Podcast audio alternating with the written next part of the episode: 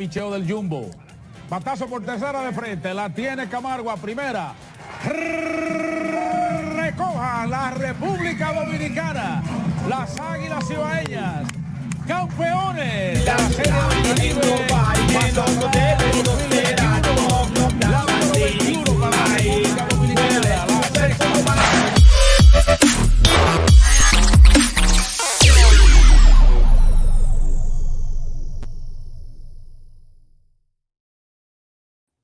Saludos amigas y amigos fanáticos, bienvenidos a Fogueo Deportivo en su cuarta edición acá en el 2021. Este quien les habla, su amigo de siempre, Eddie Delgado y como siempre, todas las semanas me acompaña mi hermano Oscarito Rodríguez. Saludos Oscar, bienvenido acá a Fogueo Deportivo, ¿cómo te encuentras? Saludos, saludos, saludos Eddie. Saludos Eddie, todo bien, saludos a, a las fanaticadas del deporte otra semana más aquí en Fogueo Deportivo, hablando de lo que nos gusta, del famoso y el mejor, lo que hay en deporte, para ti para, y para el mundo entero.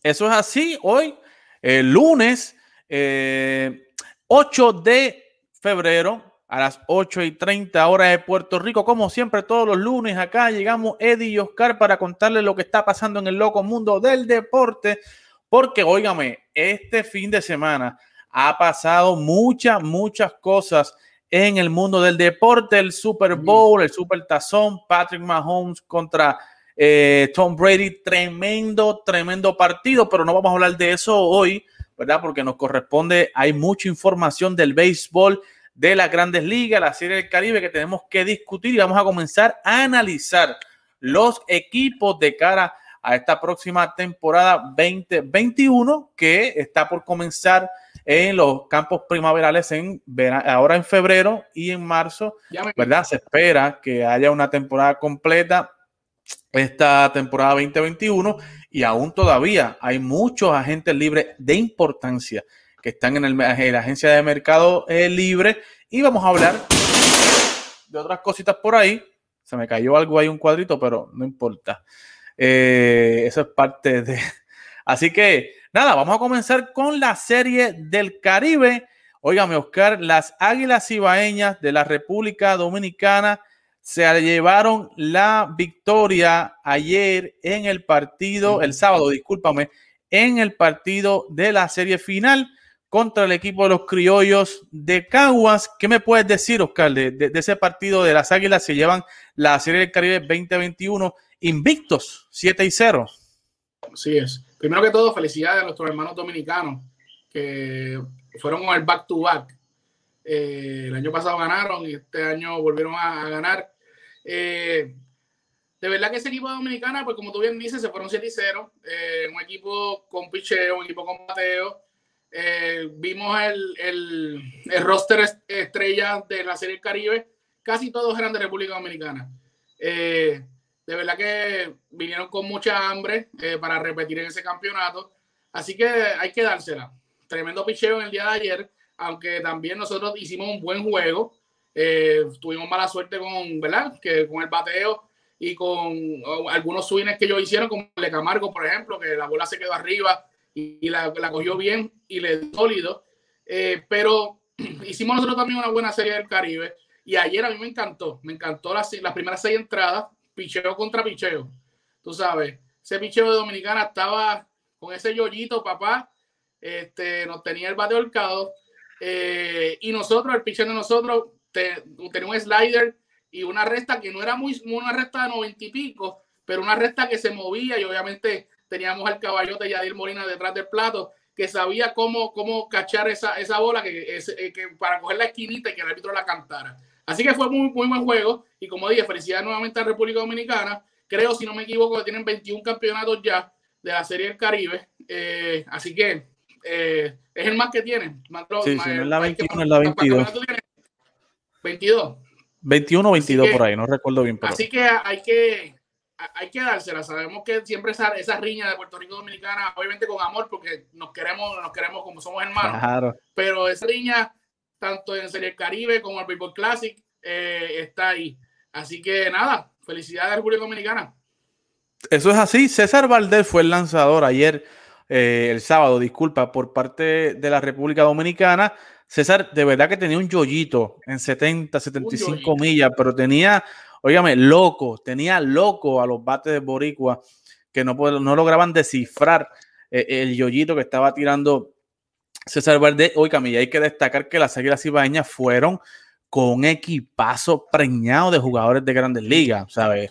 Tenías un Ronald Guzmán en primera que juega con los Texas Rangers, un Mikey Cabrera, un Robinson Cano, eh, en fin, ¿sabes? Tienen un arsenal de bateadores y lanzadores, sí, este Jonathan, eh, Jonathan Villar, Carlos Martínez, el Tsunami, en fin, o tenían peloteros de más en grandes ligas, así que era, era de esperarse que eh, la República Dominicana repitiera eh, este año en la Serie del Caribe. Y recordamos que la Serie del Caribe del año que viene va a ser en la República Dominicana, va a ser en Santo Domingo, así que me imagino que este, este año, la invernal de Dominicana, se pondrán las pilas también y traerán el mejor equipo posible para defender el próximo febrero esa Serie del Caribe y lograr, a ver si logran un tripit Así que, eh, pero obviamente también hay que darle crédito al equipo de Puerto Rico, un equipo que empezó perdiendo con Dominicana y luego tuvo una racha de victorias, cinco o seis victorias consecutivas.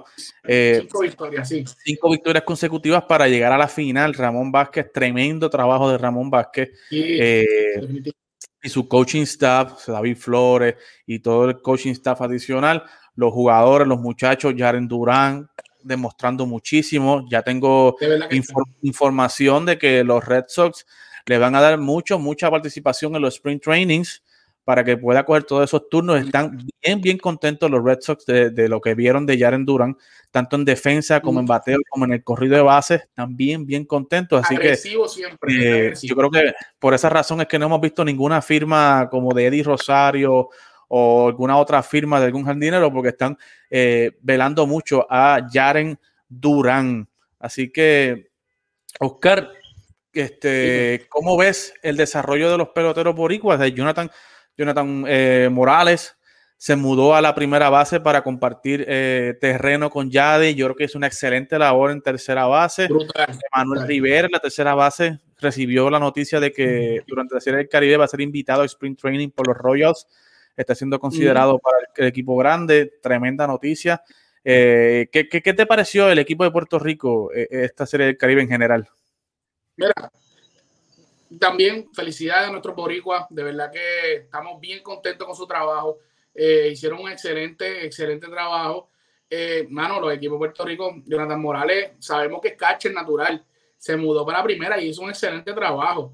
Obviamente, eh, ¿verdad? Sabemos que jugar primera base no es lo más difícil del mundo, tú te puedes acoplar rápido, pero también tiene, ¿verdad? Sus áreas de, profesionalismo, ¿verdad? Y, lo hizo excelente. Eh, de verdad que el equipo de Puerto Rico hizo un trabajo eh, magnífico. Lamentablemente, ¿verdad? Nos falló el bateo ayer. que el, perdona, el sábado no, no, nos falló el bateo, pero hicimos, tuvimos un buen clásico te mentiría si te digo que fallamos en, la ofensiva durante el clásico porque tuvimos buenos juegos, donde hicimos más de siete carreras, más de cinco carreras.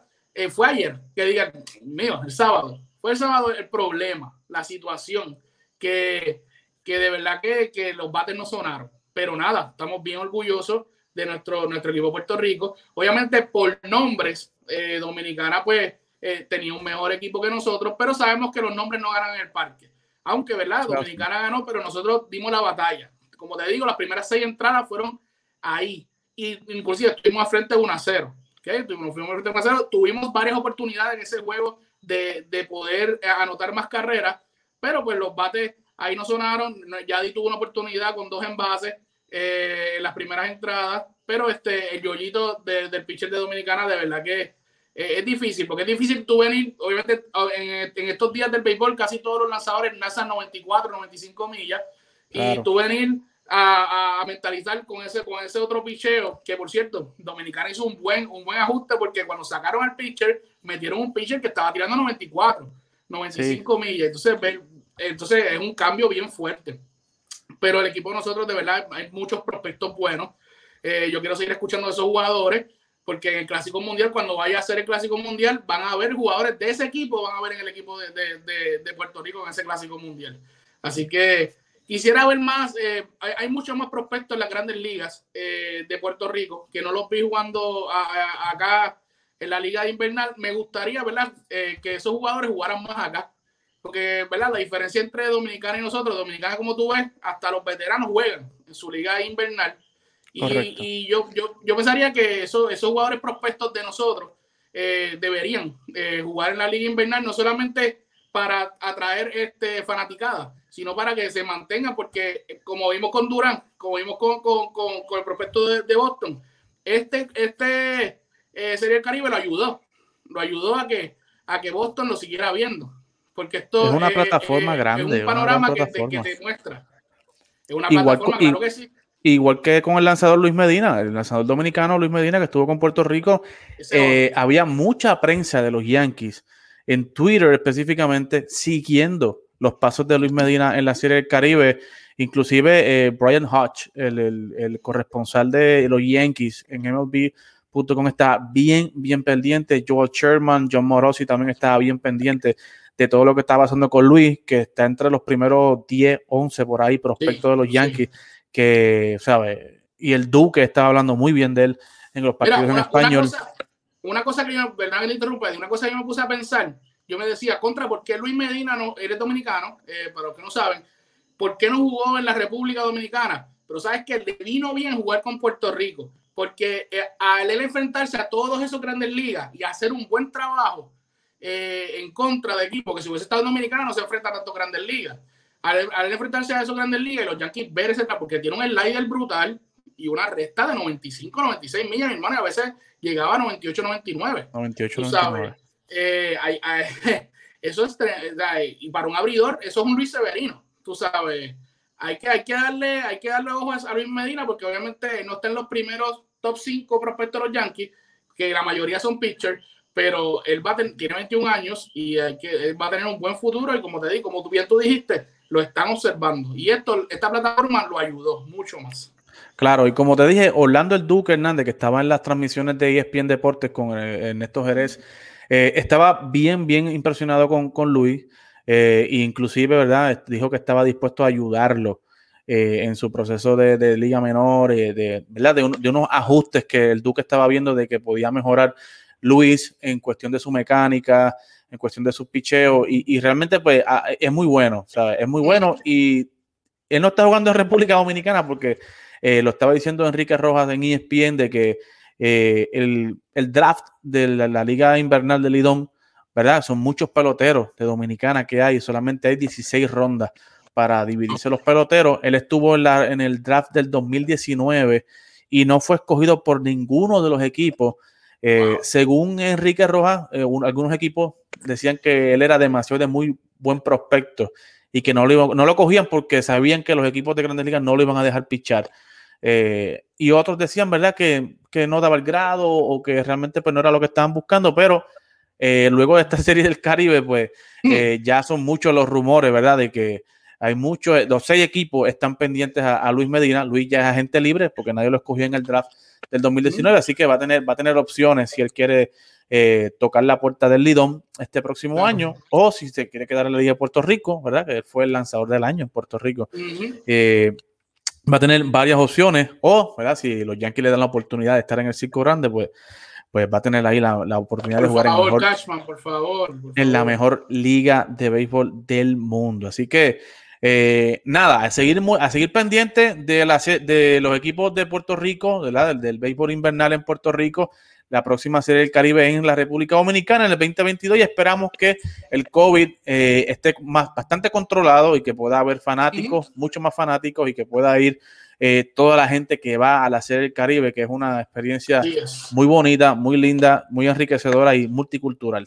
Así que cerrando el capítulo ya de la serie del Caribe, Oscar, hay que entrar a grandes ligas. Esta semana uh. firmó el pez grande, el sí. pez grande que se burló de todo, de todo el mercado. Y estamos hablando de nada más y nada menos que de Trevor Bauer.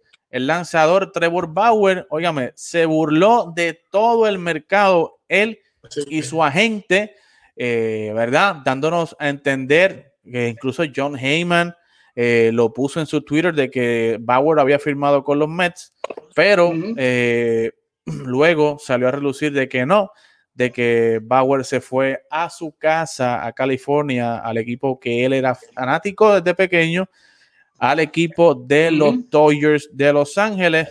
Oscar, en un contrato tres años, 102 millones, eh, pero se escucha bastante bien ese contrato, pero cuando tú miras los detalles del contrato, que ese primer año va a cobrar 40 millones, ese segundo año va a cobrar 45 millones, e inclusive tiene opciones de salida del contrato después del primer año y después del segundo año. O sea que él puede estar dos años, cobrar 85 millones y después salirse del contrato y volver a estar en la agencia libre. Eh, ¿Qué te parece todo este eh, show mediático que hizo eh, Bauer con su agente y que terminó en este gran contrato, ¿verdad? Yo creo que es va a ser el, pelotero mejor pagado esta temporada y la próxima temporada si, si se acoge a, la cláusula del contrato. ¿Qué te parece, Oscar? Trevor. Te quedó espectacular el programa. Te quedó espectacular tanto y tanto y tanto que vas a ser el jugador que más va a cobrar en la historia, por encima de Mike. Va a cobrar 40 millones, igual como dijo Eddie, 45 millones. Quería correr más que Gary Cole. Y en el segundo año se fue por encima por 9 millones. Así que, sea, Trevor, de verdad que espectacular, espectacular labor tuya. Eh, o sea, de verdad que yo estoy. Eso es absurdo, Eddie. Yo, de verdad que es absurdo porque Trevor Bauer es un buen pitcher. Yo no tengo duda de eso. Trevor eh, Bauer es un buen pitcher, pero sus números, sus números este, eh, que, que, él ha hecho en toda su carrera no es para estar cobrando ese dinero. O sea, Trevor Bauer el año pasado ganó el Cy Young. Muchas felicidades. Pero ganó cinco juegos y perdió cuatro. Eh, tuvo un buen, un buen, juego contra los Bravos en, esa, en, ese, en esos playoffs, pero no es para ganar 40 millones o 45 millones. Eso, eso se llama, eso se llama estar, ¿verdad? Ahorcado. Literalmente, los Dodgers lo que hicieron fue, necesito hacer algo urgente, porque los padres vienen por ahí. Y necesito tener un tipo que obviamente te va a hacer el trabajo, no tengo duda de eso, pero necesito un tipo ahí que, que me resuelva, necesito un, un, ace que me resuelva. Y obviamente sabemos que Trevor es un ace, pero no es un tipo a nivel, en mi pensar, no es un tipo a nivel de DeGrom, no es un tipo a nivel de, de Gary Cole, no es un tipo a, a, a, a ese tamaño de, de, jugador, no lo es. Este, y no lo ha demostrado, y no en ningún año de su carrera, tú me puedes venir a decir a mí, tuvo una carrera de 20, 25, 21 y 5, no está al nivel de Verlander, o sea, a esos niveles, esos nombres, no está ahí. Así que por eso lo aplaudo, porque hizo un espectáculo maravilloso que dejó, como tú bien dices, dejó a todo el mundo con la boca abierta. Obviamente, eso de los Mets que salió, muchas, varios, varios reporteros lo pusieron. Eh, nosotros tenemos evidencia de eso, que, que salió que había firmado Agree to Deal con los New York Mets y de repente cambió. Obviamente eso este, eh, era para que los Dodgers agilizaran su movimiento y e, e hicieran lo que hicieron. Eh, una asquerosidad que sabemos que obviamente los, los Dodgers no importa el dinero. Eh, esos son los nuevos New York Yankees de los 90. No importa el dinero. es lamentable para mis Yankees, pero muy bueno para los, los fanáticos de los Dodgers, porque literalmente ellos todavía les falta firmar a Justin Turner y, y ya van por 240 millones. O sea, es absurdo. Tienen cuatro jugadores cobrando más de 30 millones, ¿ok? Cuatro. Y tres de ellos son pitchers. ¿Sabes? Y Bauer de verdad que no se merece la cantidad, pero Bauer, eres el mejor. Exacto. Ahora, ahora, ahora le toca demostrar qué es el asunto. Y es una, cosa, es una cosa brutal porque le van a pagar 40 millones a un tipo que no va a ser ni el primero en la rotación. O sea, yo te aseguro a ti que Bauer no va a ser el hombre que va a estar ahí el opening day. Ahí va a estar Walker Bueller y segundo va a estar eh, Kershaw y después va a estar él. ¿Verdad? Y, después va a estar este eh, Price y, el que venga por ahí para abajo, Uriah, eh, May, Gonsolin, quien sea. pero va a ser un tercer abridor, así que va a estar, va a estar cañón si él se acoge el año que viene, pero van a darle 45 millones al, tercer hombre en la rotación. Así que, pero son los Dodgers, ellos tienen dinero, ganaron, ¿verdad? Y se estaban en la presión, los padres le metieron la presión y ellos pues la sintieron y tuvieron que hacer esto. Pero yo creo también, Oscar, que esto es señal de que ya los contratos estos grandes de 10, 12 años, ya eso se va a ir a la historia. O sea, yo creo que ya estos contratazos de 10, 12 años, 300, 320 millones, eh, yo creo que, que, que, no, ya eso no va a existir en el mercado. Oye, te Eh, pregunto, yo creo que te pregunto, lo- te pregunto, eh, ¿es bueno eso? ¿Sí o no? Bueno, yo creo que los equipos, yo creo que sí, yo creo que sí. Eh, porque yo creo que los equipos y los, los- dirigentes se, se están moviendo, ¿verdad? A contratos más cortos. Yo te voy a dar el dinero que tú quieras. Que sean 40, 45 millones. Van a pagar exageradamente a los jugadores, pero por solamente uno, dos años, tres años. Algo así, ¿verdad? Y no, y no van a estar atados a estos grandes contratos de 10, 12 años, 30 millones por temporada, que por 10 años, porque te atan demasiado y entonces pues los movimientos que tú quieras hacer a futuro pues te se ven obstaculizados. Y yo creo que este contrato de Trevor Bauer va a abrirle la puerta a los próximos años que los próximos equipos, ¿verdad? Tengan este tipo de estructura de contrato, uno, dos años, tres años y cantidades enormes, 40, 45, 50 millones, no se extrañe. Si los próximos, eh, en los próximos eh, inviernos ven unos contratos así exagerados, pero por tiempo limitado, dos, tres años, pero la cantidad van a ser enormes. Yo creo que eh, lo están hablando en, en, en ESPN de que yo creo que esta va a ser la nueva tendencia de contrato y yo estoy de acuerdo con ello.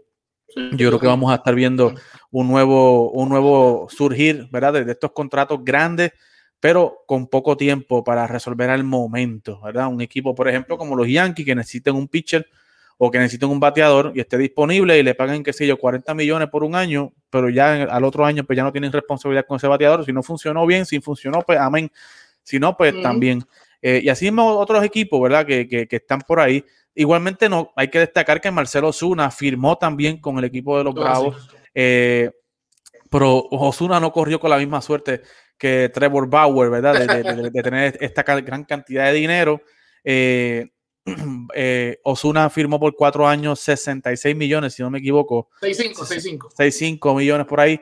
Eh, un hombre que por poco gana la triple corona el año pasado en, la temporada. ¿Cómo, cómo ves, cómo ves a, a Osuna en los Bravos nuevamente con cuatro años? ¿Y, y qué te quiere decir a ti, eh, Oscar, que un lanzador como Trevor Bauer consiga 40 millones y el bateador que estuvo a punto de nada, de, de tener la triple corona, se tenga que conformar con algunos 16, 18 millones por temporada? Bueno, una vez, ¿verdad? Eh, el picheo gana campeonato. ¿Qué te puedo decir?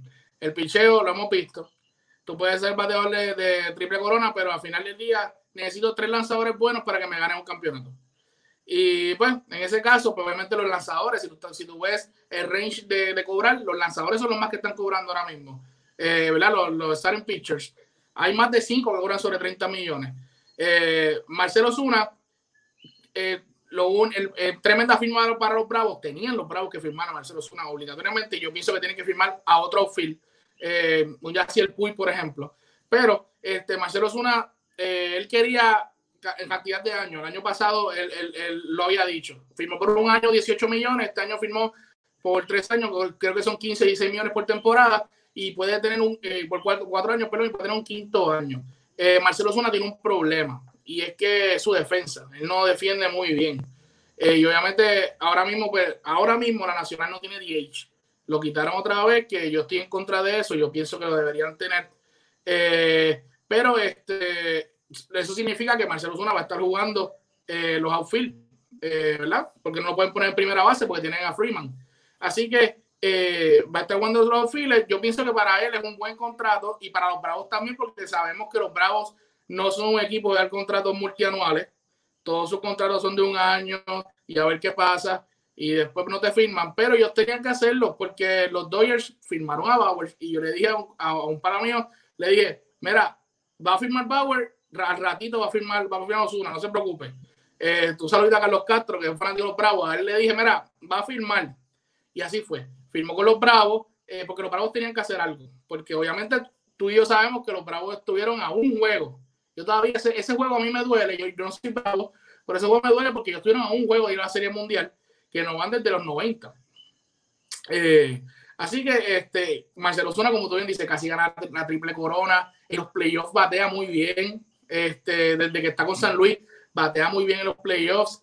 Eh, es un regalo. Los bateadores es bien raro que estén cobrando 15 millones en, esta, en, este, en este invierno, 15 millones él, la Mayhew también, ¿sabes? Vemos, vemos jugadores que, que, están a punto de ganar el MVP, que por cierto, yo, Marcelo Zuna debió haber estado en esos tres candidatos para el MVP, pero eso es otro tema.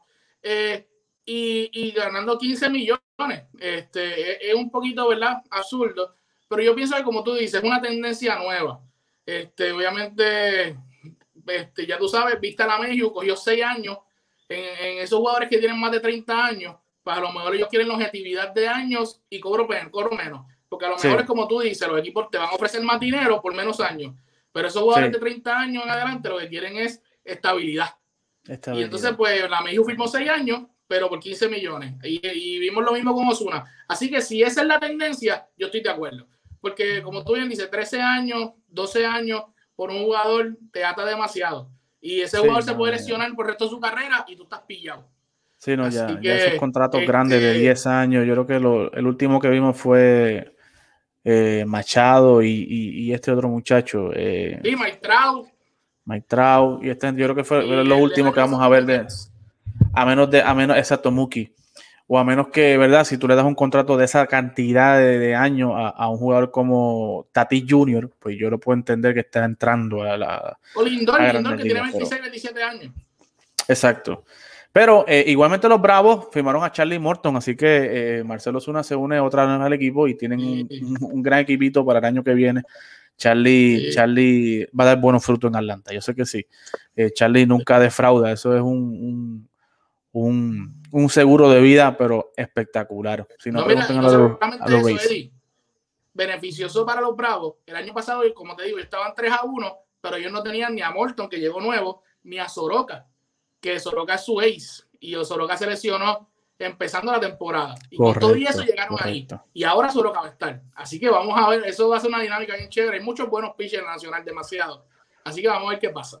Correcto, correcto. Y óigame, para ir terminando este live, eh, el último tema, vamos, vamos a comenzar en estas próximas semanas, empezando con hoy.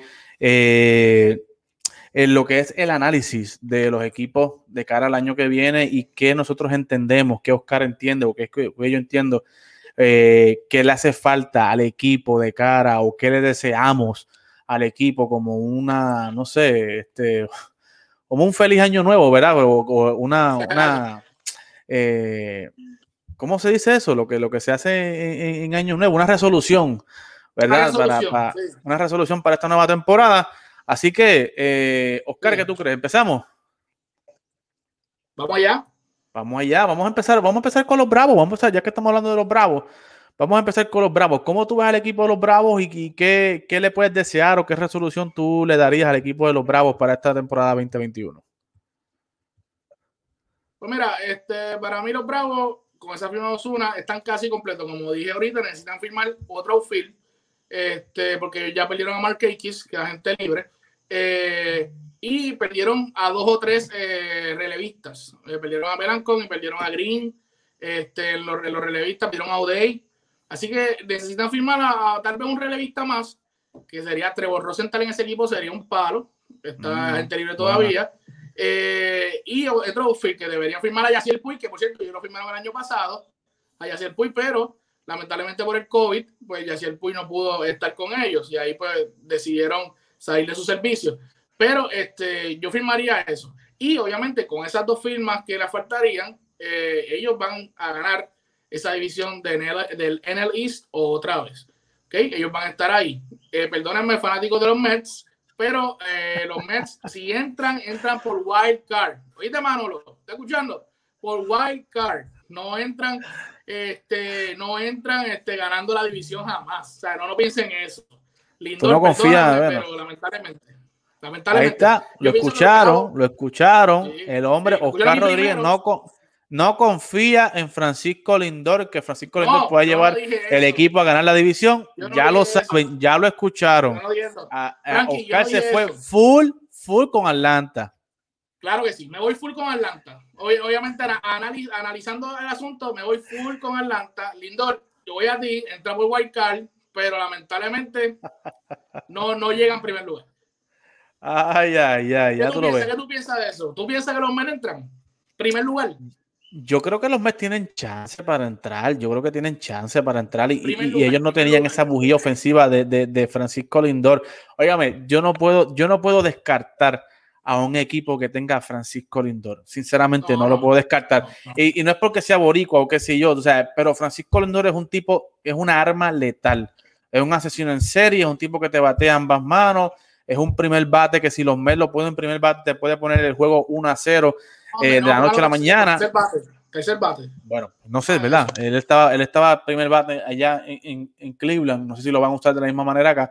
Pero eh, yo realmente no puedo descartar irme full con, con otro equipo. O sea, yo, yo tengo que poner a los Mets ahí porque los Mets tienen, tienen picheo, tienen el bateo, tienen el líder ahora que necesitaban dentro del field y fuera del field. Para entrar por Francisco. Tienen todo Así por que ya tú sabes, Paquito. Si entra, le- si gana la división, dedícalesela a Oscar Rodríguez para que sepa. recibimos con mucho gusto. Te vamos a aplaudir. Oye, ahora eh, entro yo a canalizar, vamos uno y uno, así que Sí. eh, eh, me tocan los bravos, los, los Astros, los Houston Astros.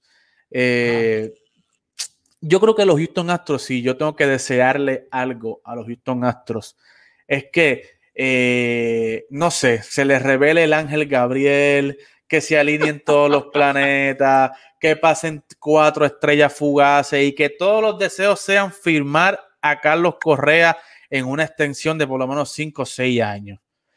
¿Verdad? Francis- eh. Francisco Lindor, Dios lo bendiga. Eh, Carlos Correa demostró que es el líder indiscutible de ese equipo el año pasado. Definitivo, O sea, por encima de Alex Bregman, por encima de José Altuve, por encima de Yuli Gurriel, inclusive yo me atrevería a decir por encima de Justin Verlander.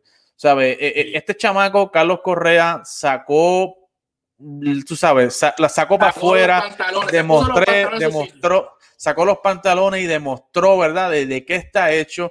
Eh, y, y lo más importante para mí es que el equipo lo seguía. Y cuando tú tienes un, tipo así, como Carlos Correa, que, que, que, que sale, que defiende al equipo a capa y espada en la prensa, que no le importa recibir crítica de la prensa, ¿verdad? Y, y da todo por el equipo, da el cuero, batea en playoff, hace la jugada, llama a- a- al, al, al- al pitcher, al, al- a la lomita, ¿verdad? Y, y- y- y- ¿verdad? y saca ese, ese, ese liderato que él tiene. Yo creo que los Astros tienen que hacer todo lo posible por eh, contentar y por, y por satisfacer, ¿verdad? El deseo de Carlos Correa de estar allí. Ya ellos llegaron a un acuerdo para evitar el arbitraje. Eh, llegaron a un acuerdo de un año y 11.7 millones, si no me equivoco. Sí, Eh, y ya Carlos Correa ha dicho que él quiere ser un Astro for life. Así que ellos deben aprovechar esa, esa iniciativa de Carlos. Y yo creo que si algo les podemos desearle a los Astros, ya que perdieron a George Springer eh, y perdieron varios, varios eh, jugadores importantes, es poder firmar a Carlos Correa eh, eh, a largo plazo. Así que yo creo que los Astros este año se les va a poner un poquito complicado el asunto en la división y también en la Liga Americana, pero vamos a ver. Yo, si, ellos, si ellos logran firmar a, a Carlos Correa una extensión, yo creo que, que ya con eso los Astros salen ganando esta temporada. Claro que sí. Sí. Oscar, ¿qué equipo te tocó a ti allá? Bueno, este, yo voy a, yo voy a hablar de mis Yankees. Voy a hablar de mis Yankees. Ah, Este, yo hablé de mis Yankees, después hablas tú de tus Boston, yo hablé de mis Yankees. Miren, este, me voy a quitar la gorra de, de fanático y voy a hablar obviamente como analista. me mis gusta, me Yankees, gusta. eh, mis Yankees, eh, ¿verdad? Los Yankees tienen un buen equipo. Los Yankees tienen un buen equipo, tienen una excelente eh, alineación. La rotación, si bien es saludable, tienen una, no, o sea, no estamos, no lo podemos comparar con la de los Dodgers, ni la de los padres, ni la de los, pero tienen una buena, eh, ¿verdad? Comparando la- las rotaciones de la americana, tienen una buena rotación, si bien es saludable. Ahora, el problema de los Yankees es este y es bien sencillo. Los Yankees tienen una buena alineación que tal vez, y espero equivocarme, les va a durar un mes, mes y medio. Después de eso, vienen las lesiones. Y no vamos a tener la misma alineación hasta octubre tal vez, o hasta el año que viene. Ese es el problema de los Yankees de Nueva York, que lamentablemente no sé si tienen buenos médicos, no sé qué es lo que pasa allí, pero lamentablemente tenemos muchos problemas con las lesiones. Y eso, aunque vamos, a, vamos a poder ganar el AL East, aunque está Toronto ahí y está Boston, que yo, yo critico a Boston porque obviamente soy Yankee demasiada potencia, pero Boston tiene un buen equipo. El año pasado no tuvieron un buen dirigente, eso es otra cosa. Que, porque lo pudieron para resolver. Pero Boston tiene un buen equipo. Lo único que no tiene Boston es eh, bullpen. Es lo único que no tiene Boston. De lo contrario, si vienen bien la, la, rotación, que era más o menos la misma que hace dos años atrás, tres, eh, pueden, pueden dar ruido ahí, entrar por wildcard también. Ahora, como estoy hablando de mis Yankees, eso es el único problema que ellos tienen. Los Yankees tienen demasiado muchos jugadores, que eso sí es bueno, pero lamentablemente le dan break cuando alguien se lesiona. ¿okay? Yo espero, yo espero en mi corazón que Brian Cashman no firme a, a Brett Garner más nada. Brett Garner, te damos las gracias por el de 2009, te damos las gracias por todo lo que hiciste por, la, por, la, por, ¿sabes? por los Yankees, pero el, el, próximo día que tú te pongas el uniforme, que sean el all-timer, el día, el día all-timer, ahí te lo pones y juega con los all-timers de los Yankees, ¿verdad? No queremos más a Brett Garner. Pero nada, ese es el problema de mis Yankees. El problema de la inconsistencia de la salud. Si ellos vienen saludables, no haber ningún problema, tanto la rotación como la alineación. Eh, porque ellos tenemos bullpen. Es verdad que salimos de, Otavino, pero seguimos teniendo bullpen. ¿sabes? Tenemos un buen bullpen y tenemos una buena rotación, tenemos una variación en las lesiones, como acabo de decir. Así que vamos a ver si este año, este, ¿verdad? Esa bendición del cielo cae y los Yankees no se lesionan y Stanton por lo menos juega cinco, cinco meses completos por primera vez desde que está con los Yankees, aunque en su primer año jugó casi toda la temporada, pero después de eso, Stanton, por favor, deja de estar besando esa y ponte a hacer otra cosa, porque los músculos parece que no te están ayudando mucho. Así que nada. Ay, qué pena que no tenga los violines aquí para sacarlos, pero eh, déjame decirte una cosa, yo no voy a hablar de los Yankees, ¿verdad? Porque nos estaríamos aquí otra hora hablando, pero yo escuché en un podcast que ya cuando los Yankees cambiaron a Otavino, firmaron a Darren O'Day y ya ellos saben, ¿verdad? Se está rumorando de que ya le dieron la llamada a la gente de Brett Gardner. Solamente están... Eh, no, sí, que no, no, no, no, quieren darle más de 10 millones a Brett Gardner, ese es el problema. Y, y Gardner quiere, quiere 10 millones o más. Así que e, ese es el problema. Están ajustando el precio. No te extrañes si sale que Brett Gardner sale otra vez con eh, el equipo de los Yankees. Así que, que no. suerte, suerte. Porque si no, voy a pensar, si no voy a pensar que es un hijo perdido de Brian Cashman. bueno, pasando a otro equipo, vamos a hablar de los Cardenales de San Luis. Yo creo que los Cardenales es un equipo eh, que siempre nos sorprende. O sea, es un equipo eh, de tradición beisbolera. Hace tres años atrás trajeron a Paul Goldschmidt. Igualmente trajeron a Marcelo Zuna al otro año. Y este año, pues, no es la excepción. Y traen a Nolan Arenado. Esas dos esquinas, primera y tercera, son dos candidato a MVP, tú sabes, si vienen eh, calientes, o sea, son dos tipos que te pueden dar 30, 40 jorrones e impulsarte 100 carreras cada uno, ¿sabes? En cualquier y, momento. Eh, están bien con el picheo, yo creo que el picheo, aunque mucha gente no confía en el, en, en, nos dicen que no tienen rotación o, o, que el problema es la rotación, yo creo que mayormente el, el problema es el bullpen, de, el bullpen también de, de, los Cardenales, no tienen un tipo que sea un cerrador eh, eh, Jordan Hicks es un tipo que la manda 103, 104, pero estos uh -huh. últimos años ha estado bastante lesionado.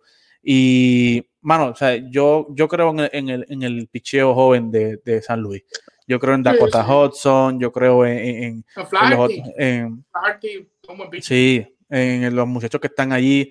Eh, pero por favor, lo único que le pido al equipo de los Cardenales, denle lo que Yadi esté pidiendo. ¿sabes? Olvídate de lo demás dale a Yadi lo que él pide, dos años, uno garantizado, otra, otra opción, y dale 12, 13, 14 millones a Yadi, o sea, Yadi los vale, lo demostró sí. acá en la Serie del Caribe, eh, ¿verdad? Y, y, y lo, lo, demostró en los últimos años, que sin un sí. picheo abridor fuerte, sólido, de grandes nombres, ha llevado al equipo a, a, segunda ronda de la Serie Mundial. Y yo creo que con estos bateadores, con Nolan Arenado, eh, es lo que le hacía falta a este equipo, ¿verdad? Bateo en, en, en esa, en esa eh, postemporada. Y yo creo que, que a los Cardenales lo que le hace falta es eh, firmar a Yadi Molina. Denle a Yadi lo que él quiere. Yadi se merece. Yadi es un Hall of Famer, un First Ballot Hall of Fame eh, y merece ser retirado. que se retire, ¿verdad? Con la camisa de los Cardenales y que los Cardenales pues se tiren un último run con Yadi y con los demás muchachos. Así que por lo demás, yo estoy contento con los Cardenales, los veo bien. eh, son el equipo a vencer a mí, para mi entender, eh, en la división central. ¿Qué otro equipo tenemos por ahí, Oscar?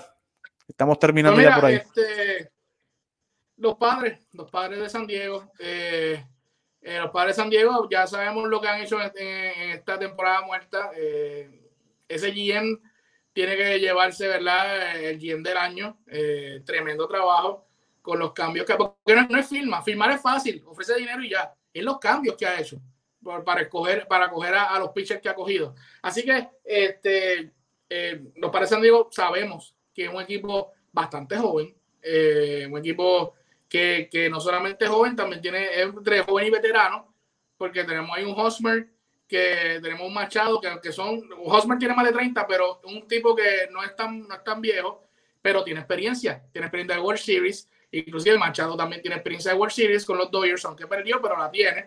Este, y vemos, vemos un equipo que, que tiene demasiado de mucho starting rotation, una cosa increíble, y obviamente este, esa juventud que tienen en, la, en, la, en, el, en, su, en su cuadro regular y en sus files, mi hermano, de verdad es otra cosa. Y obviamente eh, el cover de MLB The Show de este año, eh, Tati Jr., que todos sabíamos que Tati Jr. iba a ser bueno, lo que no sabíamos que iba a ser tan bueno como, como lo ha sido y como seguirá siendo. Dios lo cuide que nunca se lesione, pero Tati Jr., ¿sabes? si sigue como va, eh, puede ser un Hall of Famer fácilmente cuando termine su carrera.